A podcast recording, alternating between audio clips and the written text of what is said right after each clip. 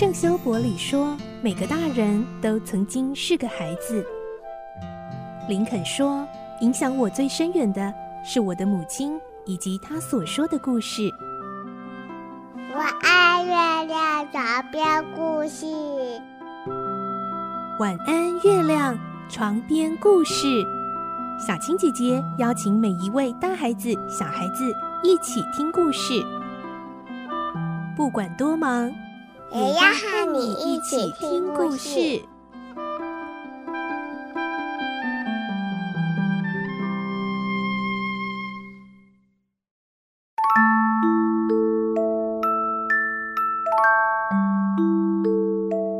晚安，欢迎你和我们一起听故事。我是小青姐姐，我们继续来听《孤女努力记》的故事。今天是二十四集。佩林的生活搬进小屋之后，越来越充实，也越来越稳定。她甚至自己做了煮饭要用的锅子、汤匙，还去钓鱼来吃哦。来听今天的故事，《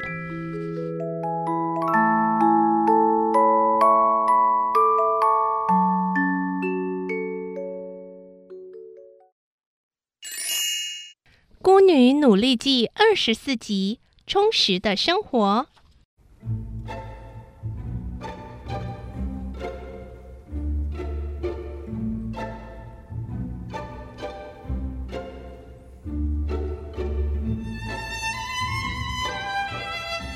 到了中午休息的时候，佩林换了一双新鞋子的事被其他女工注意到了。他们立刻围上来，七嘴八舌的问：“喂，穿新鞋子在哪里买的？好漂亮的耶！对啊，价钱不便宜吧？对呀，哎，样子还蛮漂亮的耶！对呀，对呀。”佩林得意的笑着说。这是芦苇草编成的鞋底，是我自己做的。啊，是自己做的哦，太厉害了，太厉害了，可真了不起啊！哎，我可以看一下吗？脱下来给我穿。女工们争着叫佩林把新鞋子脱下来给他们看，每个人都投以钦佩的眼光。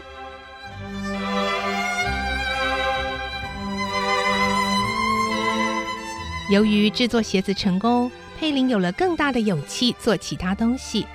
这一次，他想做一件贴身的衬衫，因为直到现在他只有一件衬衫，无法常常换洗，实在太不方便了。那天晚上，他领到三个法郎的工钱，就决心用一部分的工钱买一块布料。过去，他常常站在布店门前，羡慕地看着橱窗里陈设的各种布料。现在，他口袋里有了钱，就可以进去购买了。他走进布店。选了一块便宜的布料，买了两码，再买一团丝线，又回到那间小屋。他脱下身上的衬衫，按照它的大小把布裁割开来，裁好了就开始缝制。缝到领口和袖口时，感到有点困难，于是就拿旧的衬衫参考一下，也就顺利完成了。到了星期一，佩林穿上自己亲手缝制的衬衫，上班去了。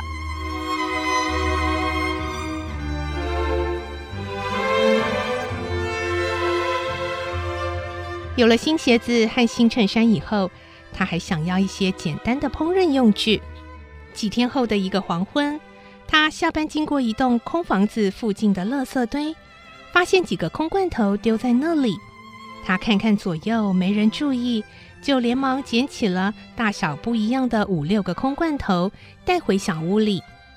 接着，他又费了很长的时间，终于做成了可以使用的锅子。勺子和汤匙等工具，他想着，如果把洋葱、红萝卜以及奶油丢进去自己做的锅子里，煮着冒着热气、香喷喷的汤时，他的口水都要流出来了。但是奶油也好，蔬菜也好，都要用钱买啊。他知道附近有很多野菜，就去拔了一些回来，处理好、洗干净，加上一点盐，煮成了汤。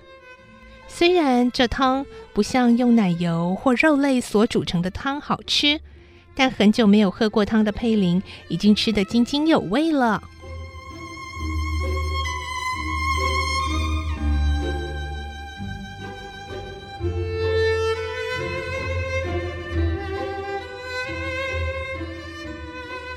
又过了四五天，佩林从工厂回来，散步走到屋后的池塘旁边，突然有一只不知名的鸟儿从他脚下的草丛里振起翅膀，向水面飞了过去。佩林吓了一跳，等他镇静下来，向那只鸟飞起来的地方一看，那里有一个干草和羽毛做成的鸟窝，里面摆着十来个长满黑色斑点的鸟蛋。这意外的发现让他睁大了眼睛，一颗心扑通扑通的直跳。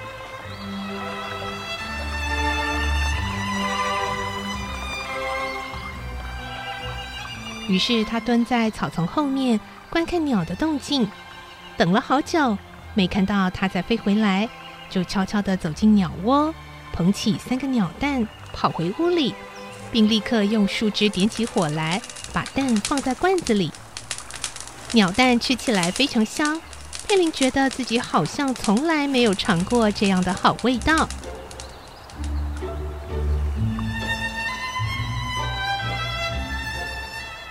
不久，他又发现。围绕在小屋子四周的水池里，有许多鱼游来游去。对这个新发现，佩林有说不出的欢喜。第二天下班后，他跑去买一枚钓钩，利用做鞋子剩下的麻线拴在一根枯枝上，再找一条小虫挂在钓钩上作为鱼饵，就到池边垂钓去了。一会儿功夫，果然钓到了一条活鱼。佩林高兴地叫着。哇钓到了，钓到了！他把鱼拿来烤，那一天的晚餐显得特别丰富。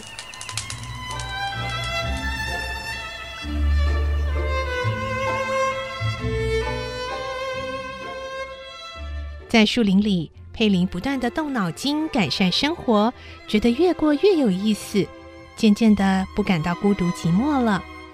同时，他在工厂里的工作也已经渐渐熟练。不会像刚来的时候那么感到疲累。这时的佩林按时工作，按时休息，不但身体恢复了健康，精神也很愉快。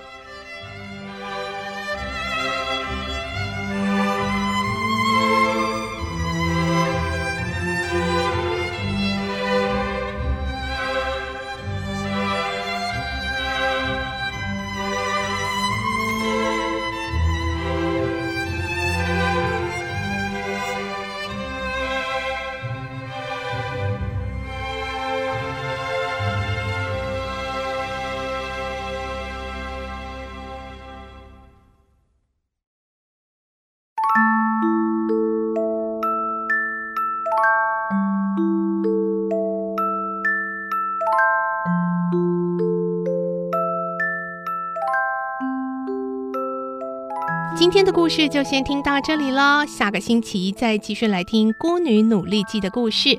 明天我们的好书推荐将有赠书活动哦，记得锁定收听。我是小青姐姐，祝你有个好梦，晚安，拜拜。小朋友要睡觉了，晚安。